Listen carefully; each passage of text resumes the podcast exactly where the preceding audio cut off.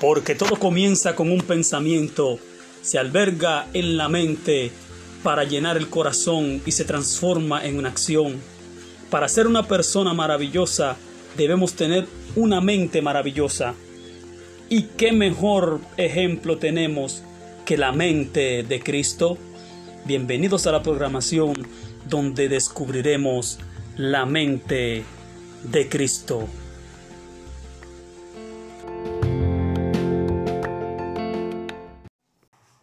Segunda de Pedro, capítulo 3, verso 9.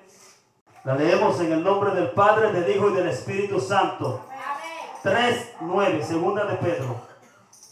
El Señor no retarda su promesa. Según algunos la tienen por tardanza, sino que es paciente para con nosotros, no queriendo que ninguno perezca, sino que todos procedan al arrepentimiento. Pero el día del Señor vendrá como ladrón en la noche, en el cual los cielos pasarán con grande estruendo y los elementos ardiendo serán deshechos y la tierra y las obras que en ella hay serán quemadas, puesto que todas estas cosas han de ser deshechas ¿Cómo no debéis vosotros andar en santa y piadosa manera de vivir, esperando y apresurándoos para la venida del día de Dios, en el cual los cielos encendiéndose serán deshechos y los elementos siendo quemados se fundirán.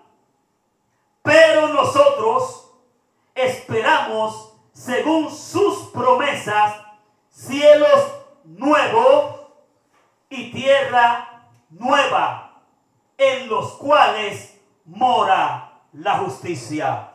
Dios añada bendición y salvación a su palabra.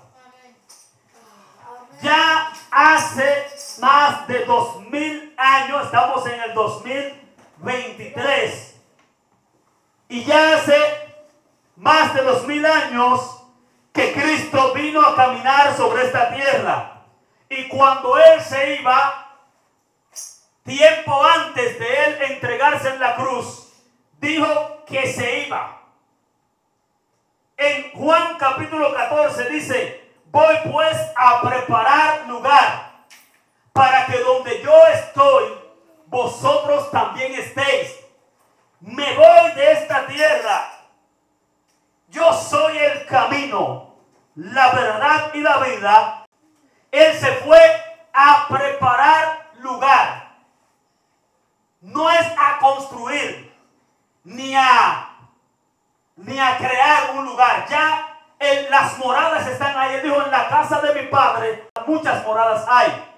Es como cuando alguien te invita a vivir en su casa. La casa está hecha, ¿verdad? Pero como te invitó a ti a vivir a su casa, fue a prepararte una habitación. Y si te conoce a ti y sabe cuáles son tus necesidades y tus gustos, ¿qué va a hacer con la habitación? La va a preparar como a ti te gusta, ¿verdad? Y como tú la necesitas.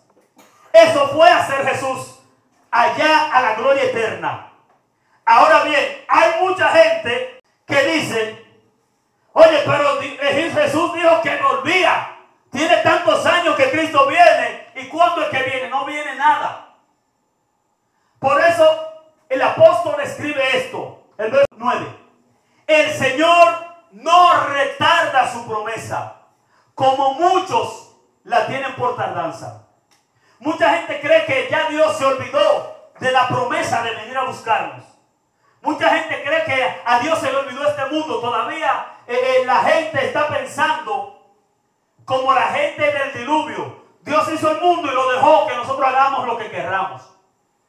Dios tiene cuidado de cada uno de nosotros. Dios está mirando desde el cielo a cada uno de nosotros. Dios está mirando a Carlos. Dios está mirando a Mario. Dios está mirando a Viedo. Dios está mirando a Junior. Dios está mirando a, a mí me está mirando. A todos nos está mirando. Dice que Él examina la tierra Cada vez que alguien que sea humilde, ¿qué significa humilde? Que se humilla, que no es orgulloso, que no anda buscando su justicia, ni siendo bravucón, ni peleando, ni pleiteando. Alguien que es humilde, que es manso, que es tranquilo y humilde, desde que abre su boca, Dios lo atiende. Pero el altivo, el que se cree más que los otros, el arrogante, el orgulloso, Dios lo mira de lejos. No le hace caso. Entonces mucha gente hasta se burla y dice, ¿y dónde está la promesa de que Cristo viene? Eso dice la Biblia también. ¿Cómo es que usted predica que Cristo viene? Todos los días Cristo viene y no ha venido nada. Entonces hay que decirle esto. A usted que piensa de esa manera, dé gracias a Dios que Cristo todavía no ha venido. Porque si Cristo hubiese venido antes del año 1992, yo me hubiese perdido. No hubiese tenido la esperanza de salvación. Si Cristo hubiese venido ayer, hubiese venido hoy, usted que me escucha, que no ha recibido a Cristo, estuviera en graves problemas. Porque el Señor es paciente para con nosotros no quiere que nadie perezca, que nadie se pierda, sino que todos procedan al arrepentimiento. Pero dice la palabra que como quiera que sea, aunque Dios quiere que todos se conviertan, aunque Dios quiere que todos se salven, no será así. Lamentablemente. Apocalipsis habla de que los impíos se van a reunir en contra de Dios y van a formar un ejército cuyo número es mayor que las arenas del mar. Por eso hay gente que dice que los perdidos son más que la arena del mar. No dice literalmente así, pero asumimos que eso es lo que va a pasar porque si alguien va a pelear contra Dios, Dios lo va a salvar. ¿Verdad que no? Entonces, la esperanza, o podemos decir, la suerte, la dicha que tenemos nosotros hoy, es que Cristo no ha venido.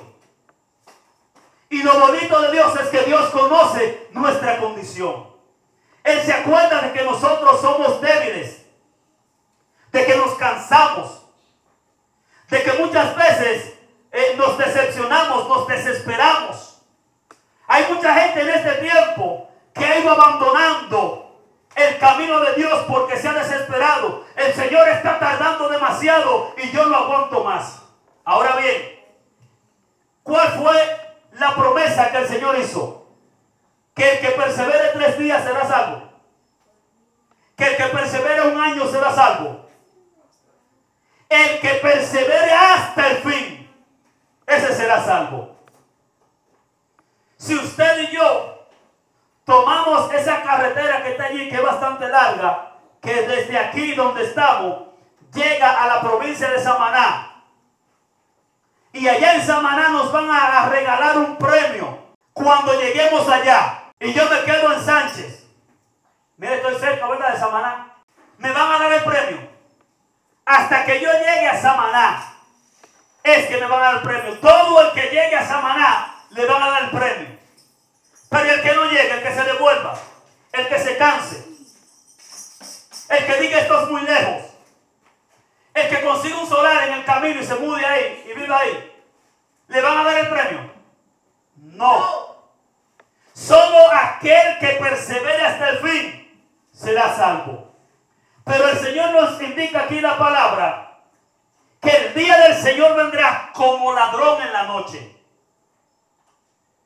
No sé a cuánta gente le han robado de noche mientras duermen.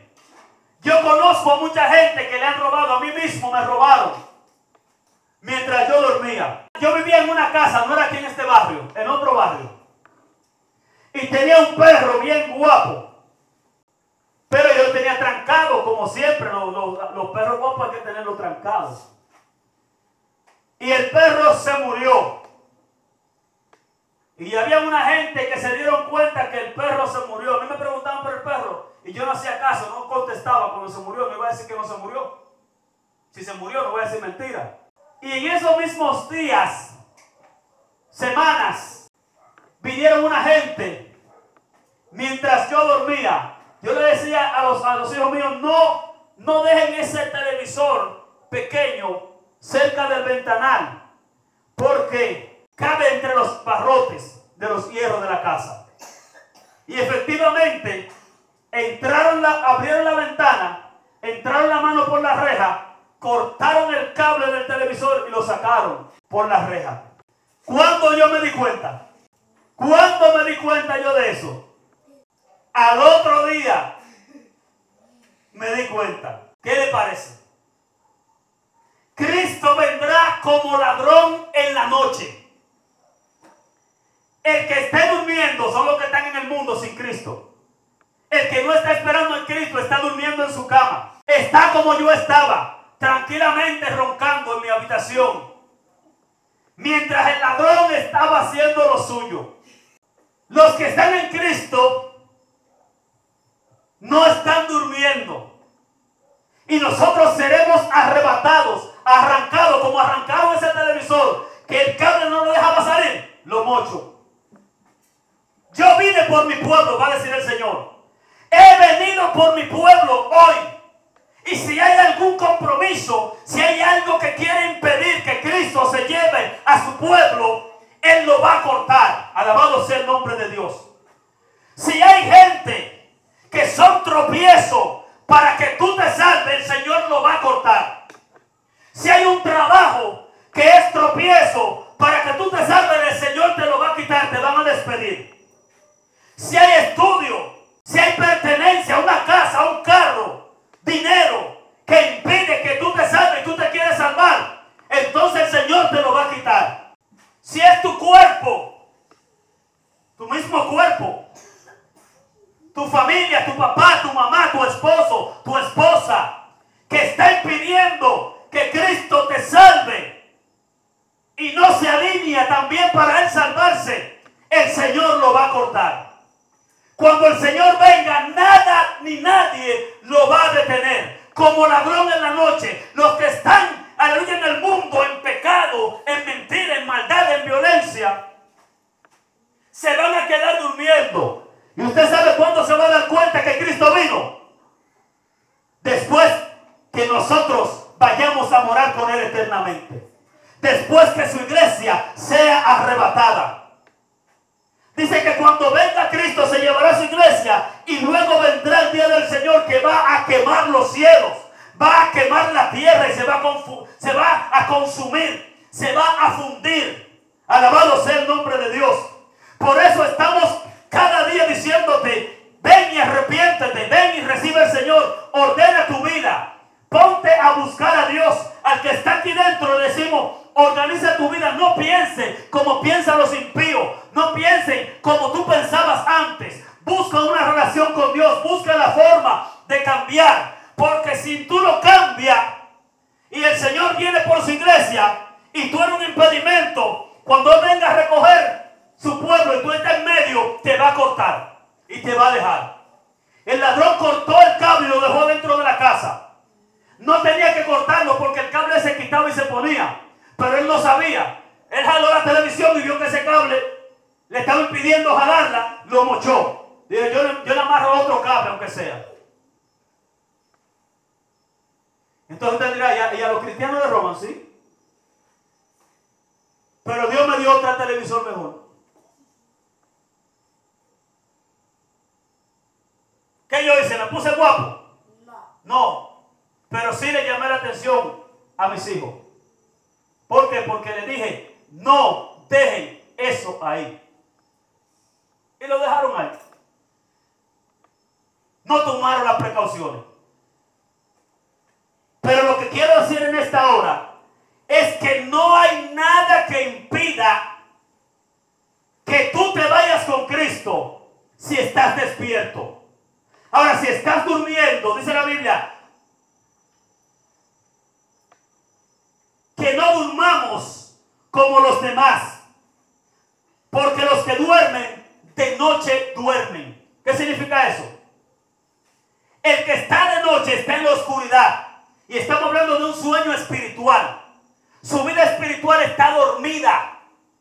Y no se da cuenta de lo que pasa. Y como Cristo viene como ladrón en la noche, Nadie lo va a impedir. Cuando Él venga y nos arrebate, ¿Pudiste hacer algo cuando te quite eso? ¿Verdad que no pudiste impedir que te quite eso de la mano? De, de- de- de ahí donde tú, donde tú lo tenías. Fue rápido, tú no sabías lo que iba a hacer, ¿verdad que no? Entonces así mismo la gente no se va a dar cuenta. El día y la hora nadie lo sabe. Por tanto, velemos y estemos sobrios. Porque toda esta cosa va a ser consumida.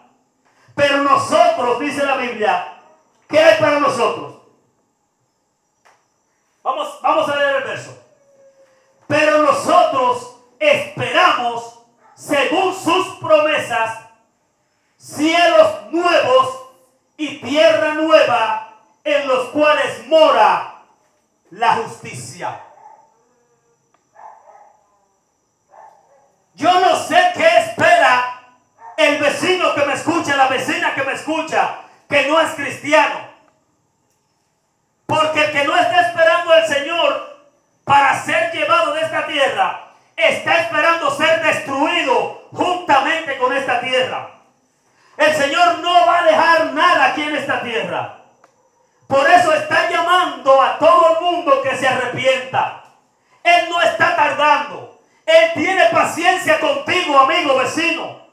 Él tiene paciencia conmigo también para que yo me ordene, para que yo revise mi vida, cómo están mis, mis documentos, cómo está mi equipaje, cómo está mi ropa, está arrugada, está, está planchada, está sucia, tiene mancha, está vieja y andrajosa o está nueva, o está limpia, o está sin mancha. ¿Cómo está mi vestidura? Mi vestidura es lo que yo presento. Ahora, ¿cómo está mi interior? ¿Estoy en santidad? ¿Estoy tratando de agradar a Dios? ¿Estoy haciendo mi mejor? ¿O sigo siendo yo? El que dice mentira, el que pelea, el que toma prestado y no paga, el que habla y murmura de otra gente, el que quiere tener siempre la razón por encima de los otros, o el que es manso y humilde de corazón, como es Cri- Cristo. El que odia y tiene enemigo, el que levanta falso testimonio, o el que ama aún a sus enemigos, el que ama a su prójimo como a sí mismo. ¿Quién soy yo? ¿Qué estoy haciendo? Porque Cristo viene a buscar un pueblo limpio. Y nosotros decimos siempre, sin paz y sin santidad, nadie verá al Señor. Ahora, yo estoy en paz, estoy en santidad. Esa es la pregunta que tengo que hacerme cada día. Estoy en paz. Hágase esa pregunta todos los días, por la mañana, al mediodía, en la escuela, en el trabajo, en su casa, en el camino, antes de dormir, si se levanta a medianoche, cuando usted tiene problemas con otro que quieren discutir, cuando le devuelven de más en el colmado, cuando le toman prestado y no le pagan, está en paz, ha guardado la santidad, está en comunión con Dios en la iglesia o está pensando en otra cosa. El tiempo de pensar y hacer otra cosa es en mi casa. Cuando estoy aquí en la casa de Dios, es alabar a Dios, es glorificar a Dios, es orar a Dios,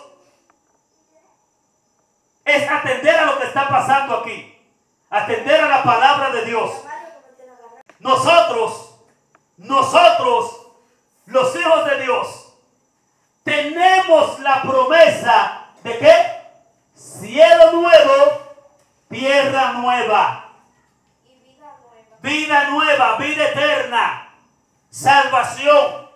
Y el que no tiene a Cristo, el día del Señor vendrá como como ladrón en la noche. No se va a dar cuenta. Todas las, todas las calamidades caerán sobre él y no escapará. No habrá forma de salvación. Y dirá alguno, Dios no es tan malo para condenar a la gente. No, no, no. La pregunta es, ¿por qué tú no aceptas el plan de salvación que Dios tiene? ¿Por qué no tomas la mano de Dios que te la está extendiendo? ¿Por qué no corres al redil de Dios ahora que la puerta está abierta? ¿Por qué no entras al arca antes de que venga el diluvio? ¿Por qué no sales corriendo de Sodoma antes de que llueva, llueva fuego y azufre del cielo? No, Dios no es tan malo para matar a la humanidad con el diluvio. Lo hizo. Dios no es tan malo para matar a la humanidad cayendo fuego del cielo. Lo hizo. ¿Por qué lo hizo? Por el pecado. Porque el hombre cada día se aleja de Dios. Dios le está cayendo atrás y llamándolo y llamándolo. Y mientras más el hombre llama, mientras más Dios llama al hombre, perdón, más se aleja el hombre de Dios. Pero hay una voz que clama. Hay voces que están llamando. Ven a Cristo que Él te llama. Si tú no quieres oír la voz de Dios de la manera que Él te está llamando, entonces pone predicadores como yo y como los demás hermanos que predican cada noche. Ven a Cristo. Ven a Cristo. Y le predican a los demás hermanos. Ordenemos nuestras vidas para que juntos subamos al cielo. ¿Cuántos quieren subir? ¿Cuántos van al cielo? Todos vamos al cielo porque el Señor no tarda su promesa, según algunos la tienen por tardanza, sino que es paciente para con nosotros, no queriendo que ninguno perezca, sino que todos procedan al arrepentimiento. Dios te bendiga. Dios te bendiga. Dios bendiga a todos.